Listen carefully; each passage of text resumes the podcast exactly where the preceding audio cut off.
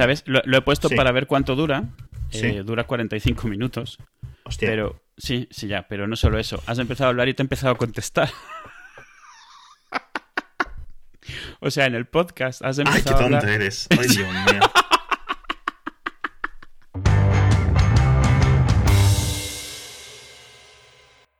Eh, pasamos a preguntas y... que nos hacen los oyentes. ¿Vale? Cuéntame, tú las llevas. Vale, venga, esta es para ti. Nos la han puesto en Twitter, Tito. Eh, un eh, ¿En qué plataforma, En- formato espérame, digital se puede leer? En Twitter, Tito, ¿Tito se llama quien lo ha mandado? Uf, es que es, es muy complicado de leer. Tito Mal de Gorf. Ah, sí, vale, sí, lo he visto. O sea, le, Ah. vamos, le he visto la cuenta, sí. Sí. Eh, ¿En qué plataforma, formato digital puedo leer Preacher? En principio, Preacher es de Vértigo. De ese Vértigo no tiene un Marvel Unlimited equivalente. Ah, Con lo cual, eh, ¿cuáles opciones hay? Aquí hay, Imagino que aquí hay será- dos respuestas. O sea, Dice digital, ¿eh? Es decir, no dice ir a la tienda a comprar. sí, sí, sí. O sea, pues, si dijera la tienda hay tres respuestas. Pero Claro. dice- bueno, cuatro, depende si lo quieres en inglés o en español. Pero hay dos respuestas. Hay Comixology, que tiene DC y tiene Vértigo, Cierto. y está ahí. Y creo que Preacher es uno de estos que tiene, del cual tienen varios números en el Unlimited que han creado. Unlimited no es Unlimited, es tú pagas una suscripción y puedes leer varios números de muchas series, pero es más como para ver si te gustan, luego las compras. O sea, pero bueno, es algo. Eh, y la otra opción menos así es eh, bajarlo. Hay muchos sitios en internet de donde se puede bajar o ver online, tanto en español como en inglés. Ver online suele ser en alguna web donde te van, lo van mostrando página por página y bajar suele ser en formato CBR o CBZ, que realmente es un raro un zip que tiene las imágenes y ya sea que las descomprimas en tu ordenador y las veas imagen por imagen como una galería de fotos o que las veas en un lector de cómics al uso, de los cuales hay montones para todas las plataformas y todas las Sí. todo. Vamos, ahí hasta para Samsung, o sea, para televisión, Samsung hay para todo. Eh, recomendar, pues la que te puedas permitir, esencialmente. Yo es que sinceramente no tengo ni idea. Yo- si están con Mixology, yo tiraría por Comixology. Si se puede, sí, sí. Eso sí, Comixology no lo tiene en español, por ejemplo. Y en Bueno, español no conozco inglés, ninguna plataforma digital. Sí, te digo la verdad. Y puede, No. sí, puede que exista. Si alguien No conoce, sé. que me lo diga. Pero según yo, no existe ninguna. Excluyendo que a lo mejor pueda estar, que no, estoy, no creo que exista el concepto, pero puede estar a lo mejor en algo tipo Kindle o algo así, que nunca, nunca me he fijado si llevan cómics. Me, me parecería una tontería que no lo hiciesen, pero a lo mejor no compensa llevar cómics a ese nivel. Pero ahora que lo Sí. pienso, nunca he mirado a ver si los tienen. Fíjate, es algo que me voy a poner como pendiente. Sí. Luego eh, nos comenta Antonio Sabán, eh, dice una cosa, dice, ¿no creéis que recomendamos mucho el SAT, el servicio técnico de Apple, decir, ir al Apple Store a quejarte o a cuando te falla algo en un dispositivo de Apple? Dice, ¿nos parece que lo recomendamos mucho y que pensemos que está muy bien simplemente porque lo usamos mucho? Me parece como, y no sé si quieres responder algo, pero a mí me parece una interesante vuelta de rosca al tema. ¿Que lo recomendamos porque no lo usamos mucho o que lo No, no, recomendamos no, porque no, lo no, usamos que lo recomendamos porque lo usamos mucho, es decir, y la gracia de un SAT sería no tener que usarlo nunca, ¿no? Bueno, yo sí es te digo la verdad, yo lo recomiendo Sí. mucho, pero yo lo uso muy poco. Quiero decir, Claro. eh, yo al SAT, de hecho yo al SAT de Apple he llamado, o sea, el que es telefónico he llamado una sola vez en mi vida, en 2003, por un portátil que no me funcionaba bien, un 2000 un portátil 2003, un G4 12 pulgadas, y mientras me lo arreglaban, que es cierto que tardaron tres meses en hacerlo, me prestaron uno de 17 pulgadas, que fue como de mala gente, porque volver al de 12 pulgadas después del de 17 fue muy duro. Fuera de eso, realmente yo nunca he usado el SAT jamás de Apple. Yo he ido siempre a las Apple Store. Y, y entiendo que no es una opción para todos, ¿eh? Pero en mi no, caso. a ver, cuando estoy seguro que cuando dice el SAT se refiere a lo de ir a la Apple Store, Ah, ¿eh? no... Y, y yo no en la Apple, otro, yo no he ido, yo recomiendo mucho las Apple Store porque las dos o tres veces que yo he tenido que ir me ha funcionado muy bien. Pero realmente, cuando yo veo todas esas histo- historias de terror de la gente con sus productos de Apple, yo no comento mucho porque yo me siento un poco privilegiado de que yo no he tenido tantísimos problemas. Yo cuando he ido allí ha sido porque yo a lo mejor he tirado, se me ha caído el teléfono y se me ha reventado mil pedazos y llevaba seis meses tratando de arreglarlo yo a mano y no he podido. O eh, porque a lo mejor eh, una de las veces fui a que me cambiasen una batería de un portátil que tenía 8 años ya y la batería no iba.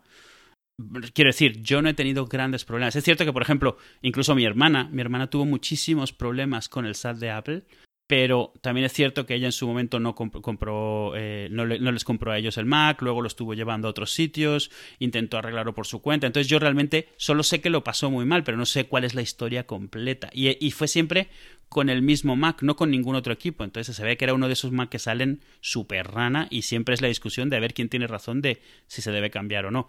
En mi experiencia siempre he visto que no ponen un montonal de pegas para cambiar las cosas. Eh, pero de nuevo, yo me siento, cuando veo las historias de terror de algunas personas, yo me siento un poco privilegiado. Vamos, yo soy alguien que ni siquiera se le rompen los cables del, de los cargadores. Sí. Entonces, yo no sé. Eso, al final, claro, depende un poco de las experiencias. Y si mm. hay gente que es que es un poco más desastre que otra, sin querer acusar a nadie de nada, obviamente. Pero sí es cierto que parece que al que le, se le rompen, se le están rompiendo siempre los cables y luego hay gente a la que no se le rompe nunca. Entonces no creo que los cables que esa persona compra sean peores. Sea, en la misma fábrica y están hechos del mismo material. Al final es un tema del uso. Que sí es cierto que si te compras un cable de 25 euros o de 30 euros o lo que sea, debería tener un poco más de, capacidad para manejarla o soportar la torsión o la tensión, etcétera. Pero bueno, aún así. Sí, y, tampoco. Nos volvemos locos con lo que puede dar el plástico de sí. Y, yo tampoco dudo que hay veces que te sale un equipo malo pero por la razón que sea. Y también es cierto que hay mucha gente que no sabe comunicarse bien y de nuevo, no es su culpa, no tendrían que saber, el SAT debería saber gestionar esto, pero que, que mm. no saben comunicar bien el problema y entonces eh, no logran demostrar que el problema es algo que requiere un cambio o que requiere una resolución mucho mayor y esta, esta gente que te dice es que lo he mandado ya siete veces al SAT. A ver, si lo has mandado más de dos veces, el problema se tiene que escalar. Está claro que no lo están arreglando.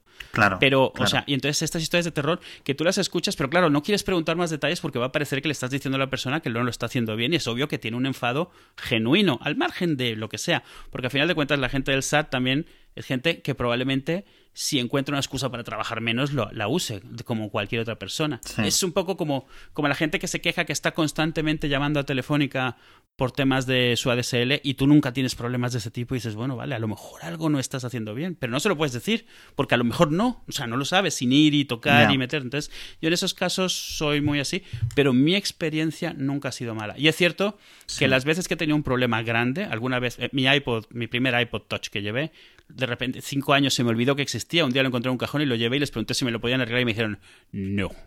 Me dijeron, si, te, si quieres, te vendemos uno, igual por 150 euros o te compras uno. Y dije, pues no. Pero no me voy a quejar, o sea, porque lo tuve abandonado en un cajón cinco años. Pero es la única vez que no me han resuelto un problema y me lo dijeron enseguida. Y se metieron a probarlo y me dije, mira, esto, esto, esto, esto no hay nada que hacer. Yo dos cosas quiero comentar para pasar al siguiente tema. En principio, es bastante mejor la asistencia técnica de Apple que el resto de gente. Ya simplemente, por ejemplo, si ves una ciudad como Madrid, que tienes varios cerca, etcétera, o en Barcelona, em, poder ir y tener una resolución física y poder, digamos, mirar a alguien a los ojos y preguntarle a ver qué es lo que está pasando. Mm.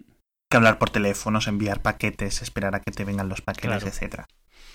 Luego sí es cierto que ellos suelen ser bastante más, y esto creo que es política de Apple, eh, laxos, en sentido, por ejemplo, no sé si lo he comentado aquí, yo tenía un problema con la SIM del iPhone 4, que ha sido mi único iPhone a todo esto. Y cada vez que refrescaba la posición de las antenas o algo así, no sé muy bien qué, cada dos minutos y medio se caía el GSM y se volvía a conectar. Esto lo que me hacía era perder cualquier tipo de llamada que estuviera haciendo, cualquier tipo de conexión 3G establecida, por ejemplo, la llamada de Skype, etc. Bien. Voy y le digo, oye, me pasa esto. No te preocupes, toma un iPhone nuevo.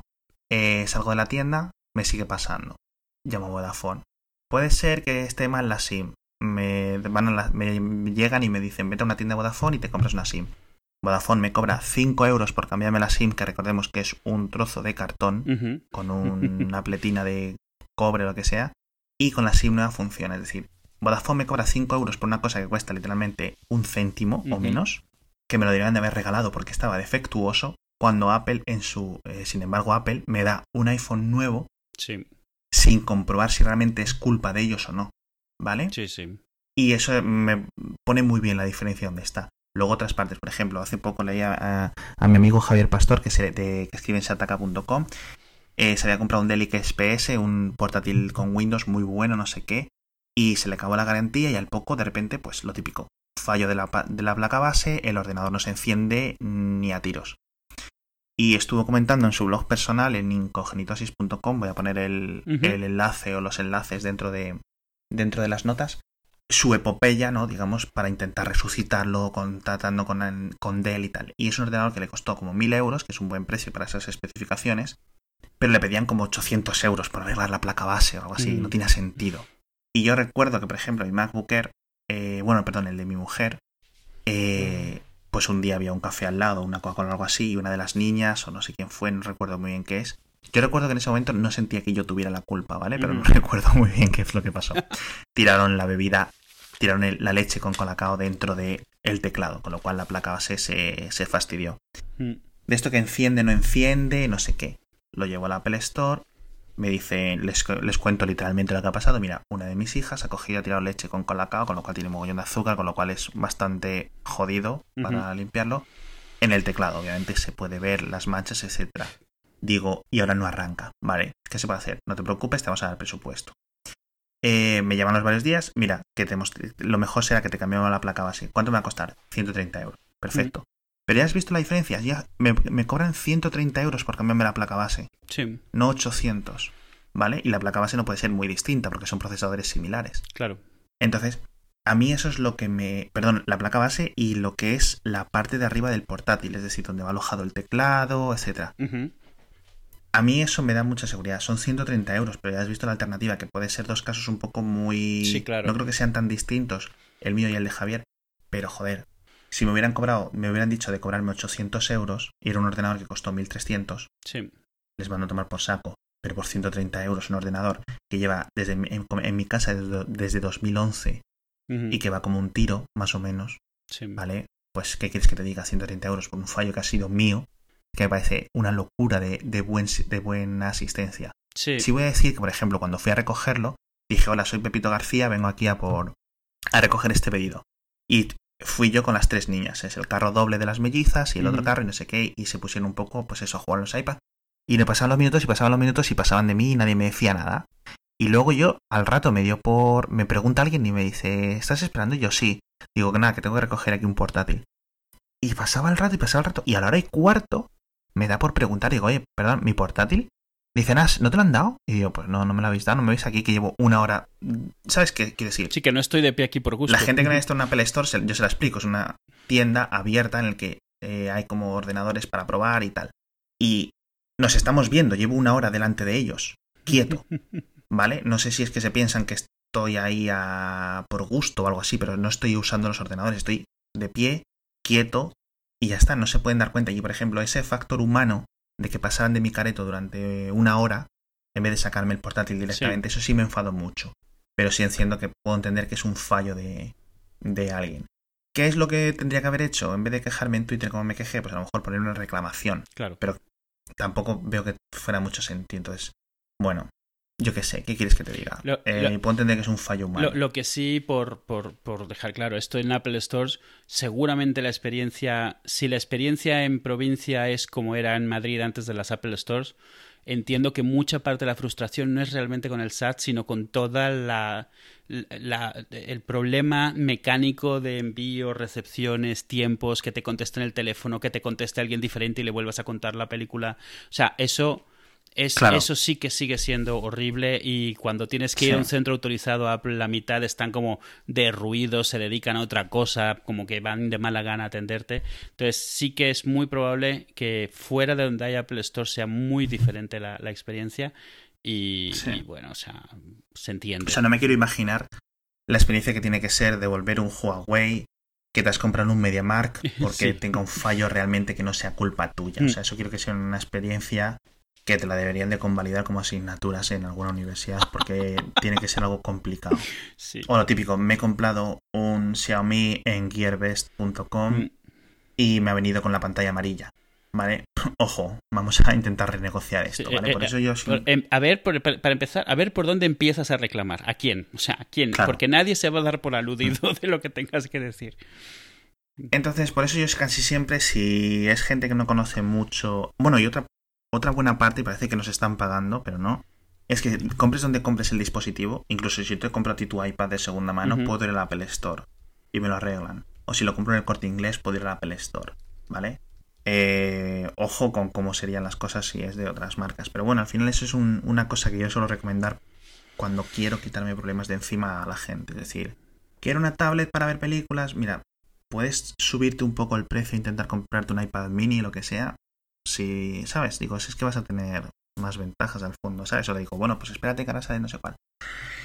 En general, respondiendo a la pregunta de Antonio Sabán, que se nos ha ido un poco por las ramas, eh, creo que lo recomendamos porque simplemente porque es muy bueno. Sí. Otra, otra cosa, o sea, al margen de que para otras personas pueda no haberlo sido, nosotros, en nuestro caso, por lo menos, para el mío, es porque he tenido buena experiencia, definitivamente. Vale, este es. Tampoco me apunto a quién es.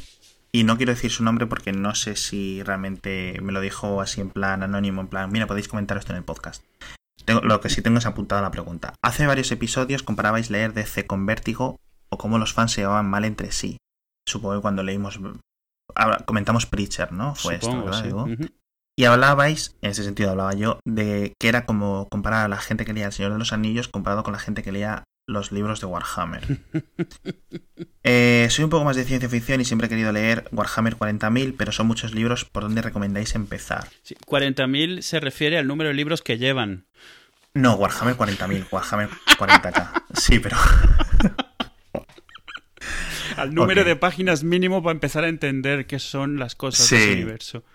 Em, tendría que haberme preparado mejor la respuesta, pero hay mm, muchas respuestas a esta pregunta. ¿Por dónde empezar a leer Warhammer 40.000? Mm. Em, yo imagino que la gente cuando se refiere a leer Warhammer 40.000 se refiere a leer las cosas de los humanos, del imperio del hombre, ¿no? Mm. No quiere leer Taus, ni Eldars, ni Orcos, ni cosas así. Es un universo súper, súper, súper, súper complejo.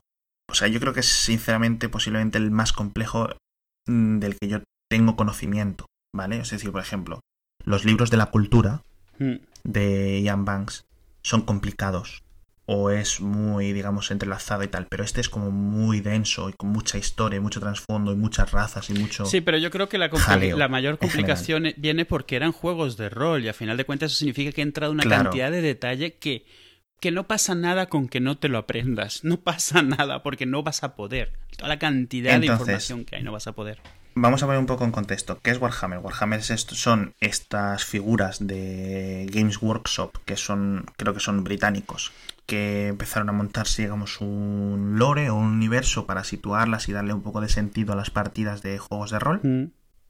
Y luego pues empezaron, pues eh, vean que tenían historia, empezaron con los códex, que son digamos donde te narran un poco el trasfondo de por qué las unidades hacen esto, por qué no tal dan un poco, que son más libros de instrucciones, básicamente, pero dan con mucha historia. Y luego ya se saltó a publicar libros, películas, videojuegos, de todo un poco, ¿vale? Pero sobre todo libros.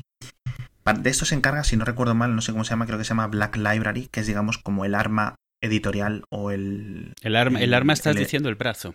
Sí, el brazo editorial, perdón, de Games Workshop, ¿vale? Mm.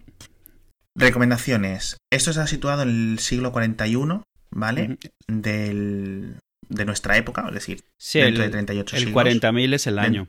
Eso, el milenio 40, ¿vale? O sea, dentro de 38.000 años. Mm, y hay unos que son bastante buenos que se llaman eh, Horus Heresy. Yo, no, yo siempre lo leo Horus, pero se le escribe con H, con lo cual yo no sé si los británicos o los americanos lo dirán como Horus. Sí. No lo sé. Yo al leerlo siempre lo he leído como Horus. Cuando suena en mi mente suena Horus, ¿vale? La herejía de Horus. Lo buscáis en la Wikipedia y tal. Esto empieza por tres libros principales, que es como todas las trilogías, que se publicaron en 2006, lo miréis en la Wikipedia y son bastante interesantes.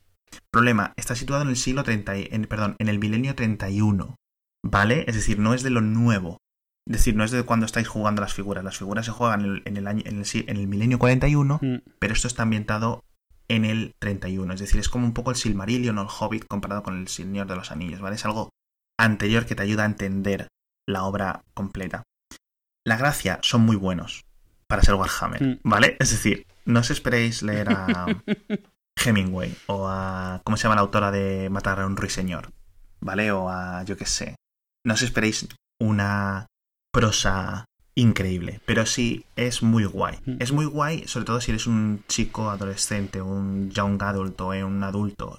No sé si lo recomiendo para mujeres, no es una cosa que recomiendo o no recomiende yo, pero sí parece que está muy enfocado a chicos. Mm. No sé por qué, simplemente es una cosa que yo pienso. ¿sabes? Creo que es- tiene como toques que parecen gustar más a los chicos, ¿vale? Mm. A nivel de, de cómo están organizados, ¿no? Mm. Un poco. No sé, es como me llaman más. Es como Sí, sí. muy violento y muy oscuro y muy mm, mongólico en cierto sentido, ¿vale? No tienen... es que yo qué sé, es que... es- A ver, es que no quiero decir que son malos libros, pero tampoco...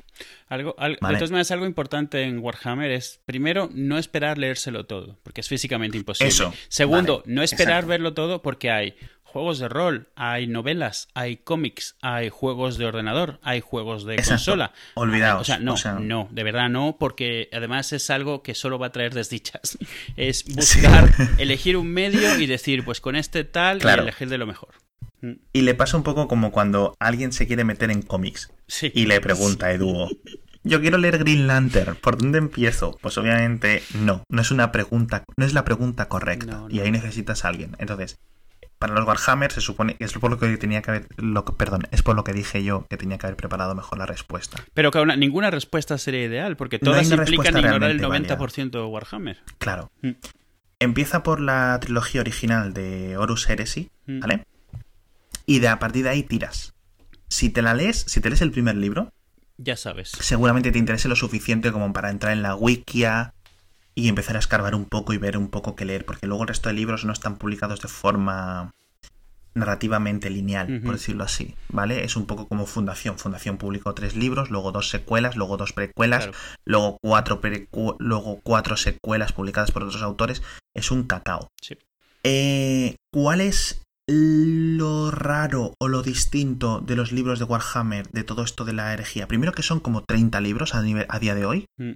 Es decir, eh, ojo, ¿vale? Estamos hablando de algo, algo nivel la rueda del tiempo, pero más sencillo, más menos de menor calidad, etcétera, y se parece más al formato de lo que podemos entender como lo que se publica en cómics, Mm. es decir, diferentes autores escribiendo en un mismo universo, diferentes líneas argumentales, todas más o menos enlazadas entre sí, Sí. pero no están, no están llevadas a... O sea, hay un control central por parte de Black Library, obviamente, ¿vale? Pero es como los libros de Star Wars, ¿vale? Sí. Tienes cosas muy variadas. Lo que pasa es que esto está basado en lo que es la, la herejía de Horus. Es todo parte de un compendio, ¿vale? De, de un, de una época. Eh, diferentes autores, ya te digo. La ventaja, si te gusta mucho, no te va a faltar de... eh, es decir, tienes un problema en la mente, porque te, tienes una tara, pero bueno, se cura leyendo libros de esto. O se puede tratar si vas a un especialista. Eh, publican uno nuevo, un libro nuevo, una novela nueva como cada dos meses o algo así. Es como los cómics. Es decir, cada Sí. poco hay uno nuevo. No es como Canción de Hielo y Fuego, que tienes que esperar cinco años entre libro y libro. No. Aquí te lees uno y no has acabado y ya te han sacado dos más. ¿Vale? Es decir, es un poco una labor sisifeana. Mm. ¿vale? Leer Warhammer. Que no te gusta este rollo, hay unos que están basados en la época actual, por decirlo así, en el siglo en el milenio 41, que se llaman los libros de mm, no recuerdo muy bien, pero si buscas Eisenhorn, que es el nombre de un un general, un, un mandamás del imperio, ¿vale? Eh, no recuerdo muy bien. Y esos están bastante bien. Tienen ese rollo de humor negro. Se leen bien, son muy frescos. Es una- un, un tipo de novela muy moderna, ¿vale? Es un poco muy a la moda de lo que se lleva ahora. Aunque, por ejemplo, lo de Horus es de 2006, pero bueno, esto es como más guay, ¿vale? Y luego estaba, lo último que puedo recomendar es si te gusta, como me gustaba a mí, en Warhammer, a mí me gustaban, eh, no me gustaban los marines espaciales, ni todo esto que eran como Los ultramarines. híbridos de humanos, y, y los ultramarines, y los ángeles de sangre y cosas así, ¿no? Eh, a mí me gustaba la, la Guardia Imperial, Mm. que eran humanos normales, es decir, eran billones o billions de, de soldados esparcidos en los millones y millones de planetas que tenía el Imperio del Hombre a lo largo de la galaxia, pero que luchaban como con armas normales y había un montón. Porque O sea, ¿no te guardia- gustaban los que planetas. tenían los super trajes estos bestiales? No, no, los, los que eran modificados genéticamente, Sí. que estaban en un exoesqueleto. O sea, te gustan porque tienes 15 años y te Sí, parece la claro, leche. son así, como te gusta Mazinger, vamos, es como... Claro, pero me gustaban más los otros porque... eh, pero por las figuritas. Tenías figuritas de nieve Claro. porque estaban en un planeta helado, tenías figuritas del desierto, de la selva, etcétera, un montón de cosas guays. entonces como que daban un poco más de juego. Porque insistimos, esto originalmente eran juegos de miniaturas, o sea, entonces claro, ahí eh, lo que sí que es es que si te metes es una sangría de dinero, como te metas con, con las miniaturas, porque no son baratas y además de tiempo es un pozo sin fondo eso, pero es bonito. Al final, ¿eh? Sí, la sarna con gusto no pica. Sí, algo, algo que me gusta de Warhammer eh, es que aunque hay mil y un cosas diferentes que puedes ver, el universo está controlado centralmente, con lo cual todo lo que leas, no, o sea, no es como leer, eso decías, el Green Lantern de ahora o el de hace 10 años o el de hace 15 años que han habido tres reboots de por medio. Eh, es Warhammer es uno solo, controlado. Exacto. Entonces, si tú lees, o sea, pues si decides verte la película Ultramarines, que como historia no está mal, pero animación está mediocrilla, o como si te quieres leer uno de los cómics que hay, incluso varias de las novelas Horus Heresy tiene versión en cómic, por ejemplo, o si quieres jugarte uno de los 15 juegos de Warhammer que hay para iOS en la App Store, literalmente, sin exagerar, uno de ellos vale 20 pavos y otro es freemium y otro es, o sea, hay de todo. Todos esos son todos en teoría parte del mismo universo, todos son partes, piezas de la historia, no es, no es inventado solo con los mismos disfraces. Entonces realmente Exacto, es como... puedes encontrar qué parte te está interesando, qué parte te está gustando y centrarte sobre esa. Y vas a tener para todo tu tiempo libre. Claro. La mejor comparación que para más gente es eh, lo del universo Star Wars, sobre todo con los libros antiguos. Aunque ahora sí es cierto que con la compra de Disney han, se han dicho, bueno, pues el 99% de estos libros ya no valen, no son canon. Mm. Pero Mm, viene muy bien. Es decir, un montón de autores en un universo que es el mismo siempre, que no hay reboots, que no se reempieza, en el que el emperador ahora no es. O sea, el emperador es el que es. Es un señor medio muerto ahí con poderes de la leche. Sí. Eh, siempre está quieto. Las especies siempre son las mismas, pues de vez en cuando. Yo me acuerdo, pues cuando hace 10 o 12 años, o 15 años, o 20, no sé cuándo, metieron los Tau, ¿no? Mm. Pues, ¿Por qué? O sea, ¿por qué los meten? Pues te aparecen, te los meten.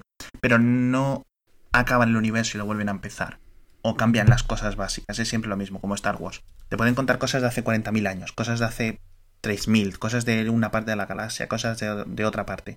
Pero siempre es lo mismo. Y es la gracia de esto, ¿no? Un poco aprenderse un poco eh, todas las complejidades del universo, lo de los dioses del caos, aprenderse mm, en cuál es el rollo de las otras razas, de los senos, por decirlo así, ¿no? Etcétera. Ah, ya me he acordado. Es un inquisidor, creo, Eisenhorn, ¿no? Algo así. Está encargado de la parte del, del Ordo Ordo no sé qué. Bueno, digamos que hay como tres partes mm, de lo que se divide el imperio humano y es el, él es el que se encarga de lidiar con, con las razas alienígenas, ¿no? Un poco así. Como yo yo la primera vez que escuché de Warhammer, no había escuchado nada de ellos, en el 93 salió un juego que se llamaba Space Hulk, que significa como, como eh, chatarra estelar gigantesca, o sea, realmente se trataba de los Space Marines que en mi vida, o sea, claro, con 93 en el 93 pues yo tenía eso, o sea, tenía 20 años, era como ¡oh!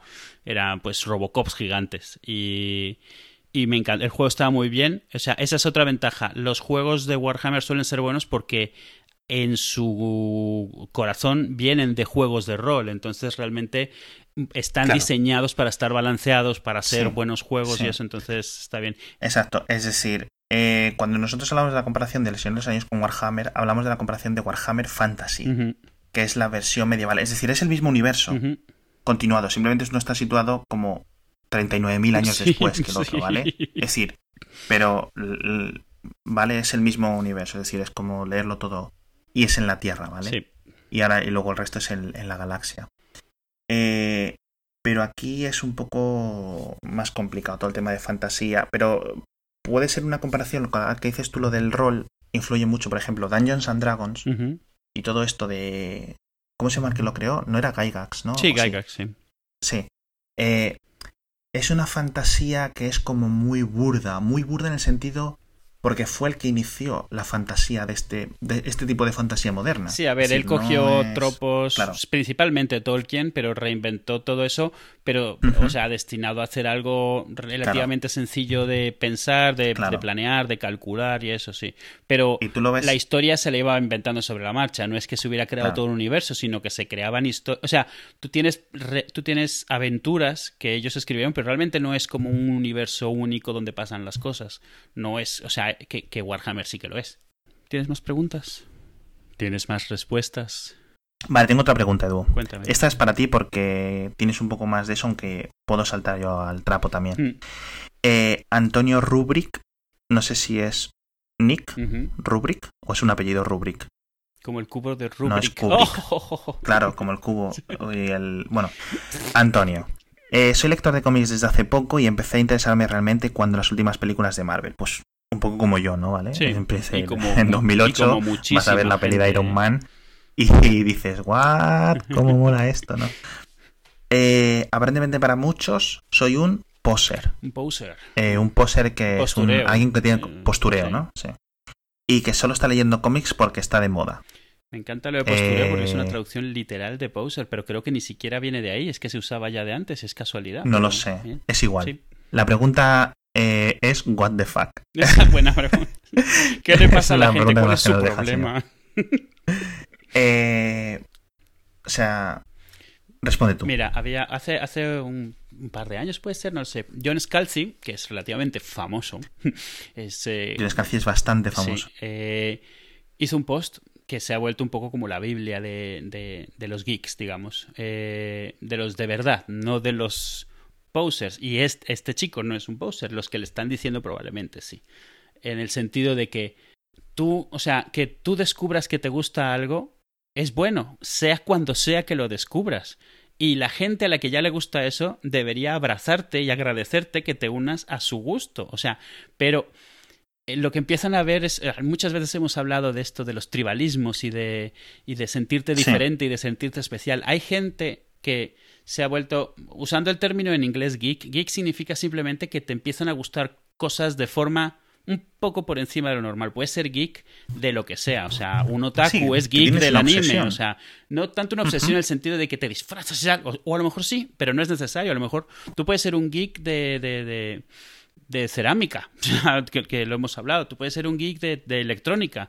La gente que está todo el día con arduinos y con no sé qué es un tipo de geek. La gente que se pone a programar y buscar es un tipo de geek. O sea, tú puedes ser un geek de lo que sea. Significa que simplemente que algo te gusta más de lo que le gusta la mayoría de la gente con la que interactúas. ¿Eso qué significa? Suele significar además de que tienes que buscarte un poco la vida, porque te est- estás pidiendo más de lo que los que te rodean te pueden dar. Entonces lo buscas online, lo buscas, bueno, hoy en día lo buscas online, antes te tenías que buscar las castañas.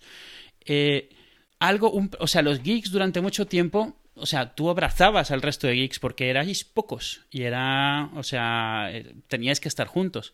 Pero el tema con Internet es que se ha vuelto, o sea, es raro ser geek de algo donde no tengas 8 millones más de geeks de lo mismo, porque estamos todo el mundo aquí. Y mucha gente que se empezó a volver geek de ciertas cosas por dis- diferenciarse, en vez de porque fuese un gusto genuino, ahora siente que le están pisando sus cosas. Y John Scalzi hizo, hizo este, este, este post por algo, por defender una tontería que cada vez se veía más en internet, y era el meme de la fake geek girl. No sé si lo llegaste a ver. Que Sí, era el meme de geeks quejándose de chicas guapas diciendo que les gustaban los superhéroes, por ejemplo, que les gustaban los cómics. Entonces decían que eran geeks falsas y se quejaban porque no eran geeks de verdad y un geek de verdad lo ha pasado mal y ya no sé qué. Y entonces él decía que no, todos, todos los geeks deberían apoyarse entre ellos. Si te gusta esto y yo llevo siguiéndolo desde hace 30 años, me encanta que te guste y que tú tengas 40 años y te empiece a gustar ahora, es maravilloso. Pero claro, si mi identidad se ha definido porque a mí me gustan cosas diferentes a los demás, entonces sí que puedo sentirme un poco, pues, vulnerado de alguna manera. Entonces, Claro. o sea, eh, para mí es, esto es un poco como, sin tratar de juzgar, pero es un poco como ser hipster.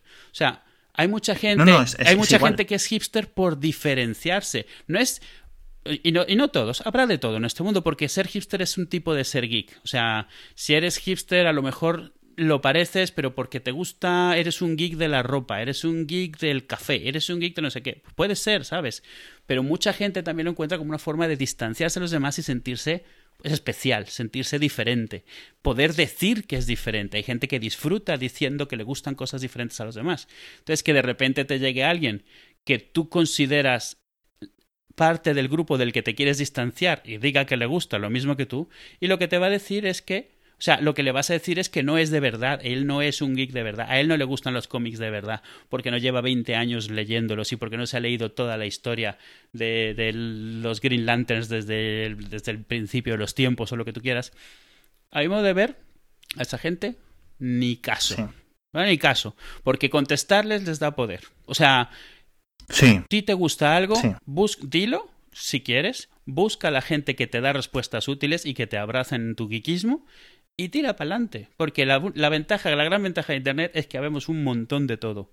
Así que seguro encuentras si buscas. Y la gente que considera que tiene un club en el cual no te dejan entrar, pues se va a llevar la sorpresa de que no tienes ningún club y no te tienen que dar permiso para que te gusten las cosas. O sea, mucha de la gente que llama poser o postureo a otros, realmente el problema que tienen es que ellos tienen cierto tipo de postureo y sienten que se los están, digamos que les están pisando su, su terrenito. Y... Yo voy a hacer un poco de, abogado del diablo aquí con esto. Eh, yo lo veo de una forma, o sea, estoy de acuerdo con todo lo que has dicho, hmm pero voy a poner en contexto algún tipo de realidad para mucha gente y mucha gente creo que se va a ver identificada. Eh, hay mucha gente, sobre todo cuando, digamos, las subculturas y las contraculturas, es decir, siempre ha habido geeks y cosas así, pero siempre ha habido gente que leía Alan Poe y, y cosas así. Pero la gente que, por ejemplo, le gustaba Daños and Dragons en los 70s, en los 80s, etcétera, le gustaba y sufrían socialmente por eso. Claro. Es decir, estaba mal visto. Estaba mal visto que te gustara Star Trek, porque lo comentamos en otro sitio, porque era realmente es una serie mala, es decir, tiene un montón de cosas buenas, pero como serie es una castaña. Bueno, no, no, a lo mejor no Star Trek. Sí, a ver, si eres muy crítico, un montón. claro, le encuentras mil millones de defectos. Bien. Y que digamos que han sufrido un calvario a nivel social por un gusto que ellos no eligieron. Es decir, te, gustan las cosas que te gustan. ¿Vale? Ya está, no pasa nada. Entonces, Creo que es posible, y mi idea es que les pica mucho que en este mundo nuevo, ahora, puedas tener los mismos gustos que ellos sin tener que pasar por el calvario social que ellos pasaron en su época. No les, no les da razón ni les da motivos para atacar, pero yo creo que explica un poco el por qué sienten ese resentimiento, ¿vale? Seguro. Si es cierto que lo puedes ver, puede haber gilipollas que tienen ahora como 15 años y decir, mm, mm, a ti no te gusta Nirvana. O sea, gilipollas. si llevaba cinco años muertos Kurt Cobain cuando tú naciste, ¿sabes? Cosas así. Pero, no lo sé, lo podemos ver. Bueno, Nirvana. Mira, los fans de Apple, o sea, ¿cuánta gente hay que ahora tiene un iPhone y que, o que, desde el iPod, ¿vale? Y que vemos que tienen resentimiento desde la gente, digamos, no como tú, pero sí de gente que lleva con Mac desde hace mogollón de tiempo, que ha visto, que ha sido ridiculizada por usar Mac eh, durante décadas que ha sido, que ha visto como el tener que usar Mac le ha costado más dinero, más trabajo, más no sé qué. ¿Sabes a lo que me refiero? Sí, ese. Eh, mira, un, ejemplo un poco personal. O sea, yo a mí me gusta el fútbol, pero durante una época no me gustó, no me gustó mucho porque pasé del. ¿Por qué pasé del fútbol? Porque soy del puto Atlético de Madrid. ¿Qué problema tiene el Atlético de Madrid? Que es un club que ha sufrido mucho hasta hace poco, en sentido de que no es como el Real Madrid, ¿vale? O sea, o el Barça, no es esos que siempre ganan, o el Inter de Milán y cosas así. Ha habido y entonces no tenía como mucho sentido. Entonces, ¿qué pasa? Que ahora se, se sube mucha gente, sobre todo a gente que no le gustaba el fútbol, al, al rollo del Atlético de Madrid actual, de sufridor, pero ganamos, el rollo underdog, pero que ya no es tan underdog porque realmente mete muchos millones y tiene buenos jugadores y no es como antes, ¿vale? Y lo que se dice en el argot de los deportes se dice fans de plástico, que es literalmente el equivalente a posers de los cómics o a fake girls fake geek girls que decías tú. O sea, se dicen fan de plástico. El que hoy son del Atleti, el año que viene el Atlético hace una mala temporada y se hacen fans del Bayer Leverkusen, ¿vale? Lo que sea. ¿Por qué? Pues porque no han estado ahí sufriendo 20 años con el equipo que no ganaba nada, sufriendo un ridículo en el trabajo, de que se rían de ellos por ser del Atleti, que se te reían de ti en el colegio. Y yo eso lo puedo entender. No te excusa para, tú, para cuando eres un gilipollas y cuando te comportas como un gilipollas. Pero lo puedo entender y ahí es lo que quiero hacer un poco de, de, abogado del diablo. Otra experiencia personal. Eh, cuando se emitía Naruto, cuando, cuando, solo había manga de Naruto hace un mogollón de años, empezó a llegar el anime y empezó a coger mucha popularidad entre la gente del IRC y el, el Internet por entonces era un poco más pequeño que ahora. Bien, pues había un deseo único y unitario en eso. Y era que Naruto llegara a España porque Naruto era lo puto más. Y solo nosotros conocíamos la verdad, que era un buen anime, que no sé, un manga, un no sé qué, y que los dibujos españoles eran una mierda y que era lo mejor. ¿Qué es hmm. lo que pasó cuando Naruto llegó a España? Que le empezó a gustar a los niños porque era un anime para niños. ¿Qué pasó? pues vaya puta mierda, pues para que esto que no lo traigan, lo que sea. ¿Por qué? Porque el, grupo, que era un grupo unido, pequeño, no sé qué, se convirtió en un grupo grande, desunido, heterogéneo, etcétera, y sobre todo un poco más infantil, ¿sabes? Porque al final es lo que la gente, lo, hemos comentado mil veces, los sonen en Japón los leen niños, no lo leen gente un poco tan adolescente como aquí, que también, pero bueno. ¿Y, sabes qué factor es muy grande para ese, esa especie de rencor de, que, suceda que de repente tú, has sido, imagínate que has sido un geek de toda la vida de, de Marvel, por ejemplo, y de repente se empieza a volver importante y descubres que tiene que ser duro, supongo yo. Para mí no lo fue, a mí me parece cojonudo. Pero tiene que ser duro para mucha gente descubrir que no solo Marvel ahora le gusta a todo el mundo y no te hace especial que te guste, sino que además Marvel está tomando decisiones para gustarle a ese todo mundo y no a ti. Está ah, cambiando orígenes, está cambiando personajes y yo creo que por eso mientras más te cueste asimilar que algo se ha vuelto mainstream, más te pones es que Thor no es una chica, es que el Capitán Americano es negro, es que Flash no es negro, es que no sé qué. O sea, porque claro, sientes que además toda esa en lo que invertiste tanto tiempo y memoria y aprendértelo y eso, además ni siquiera te están preguntando a ti que eres el que sabe de esto, le están, están viendo qué es lo que vende más, qué es lo que está de moda, qué es lo políticamente correcto. Entonces, claro, lo lleva, o sea, mucha gente lo lleva muy mal y te dicen, es que de toda la vida ha significado esto. Pues no necesariamente. O sea, lo que pasa es que para ti a lo mejor sí, pero ha cambiado. El mundo cambia. Exacto. En fin, gran pregunta este hombre. Bueno, no sé si es una pregunta, es más que... Es más, es más compartir un poco qué pasa, qué pasa con el mundo, por qué. Espero que no...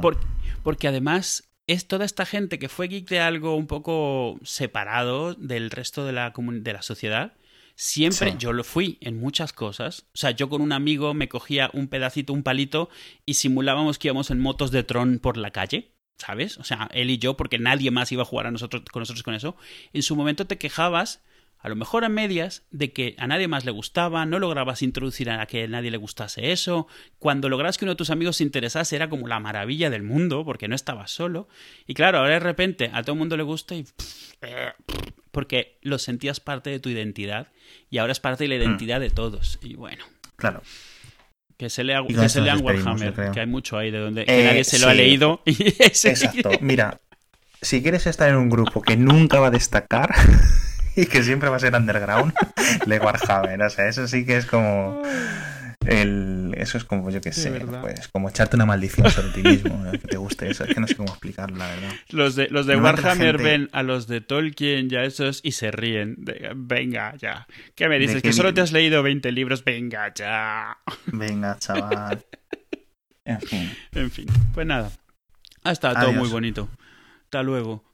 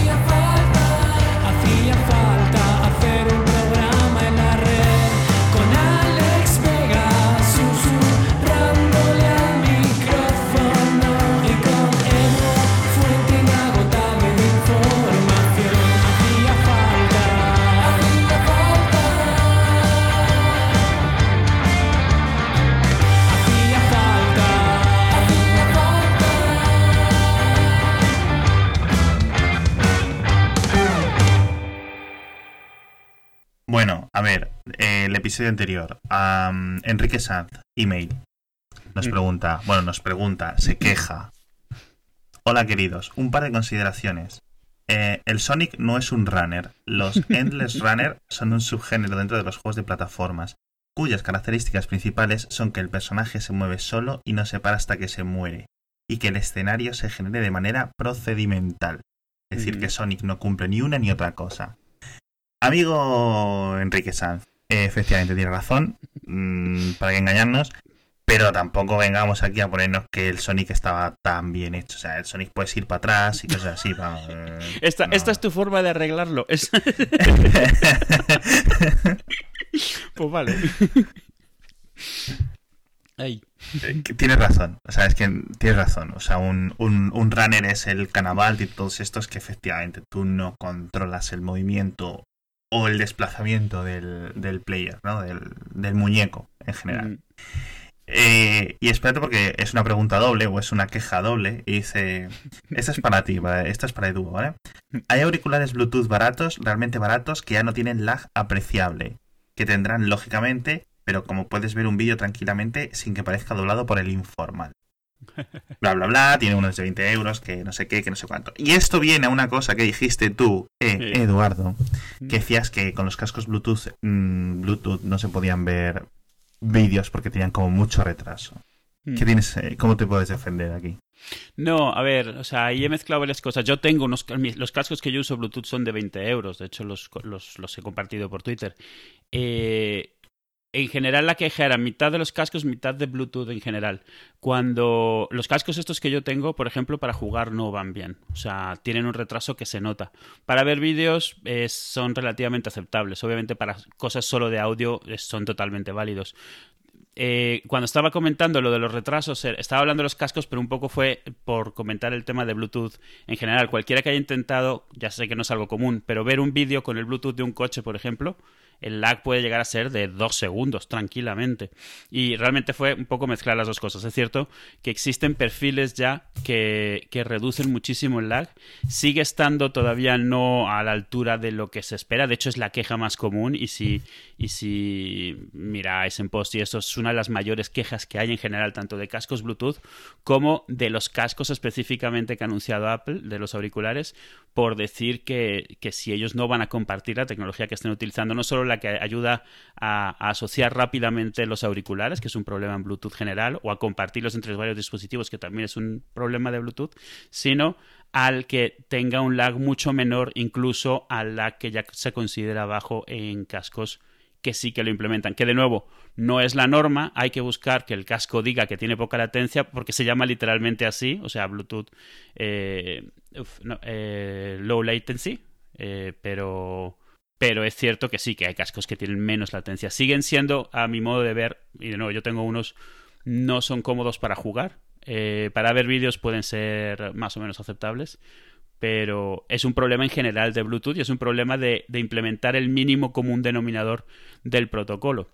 Se supone que los AirPods implementan algo todavía mejor que el low latency, que ya era ya era un estándar que algunos decidían utilizar y otros no, porque obviamente requiere un chip más nuevo, eh, comunicaciones más eficientes, gasta diferente la batería, entonces dependiendo de lo barato y del fabricante y del chip que utilicen, lo soporta o no lo soporta.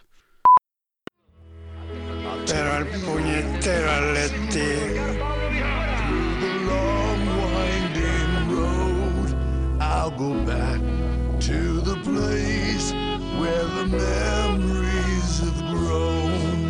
I'll go back to the place where the memories have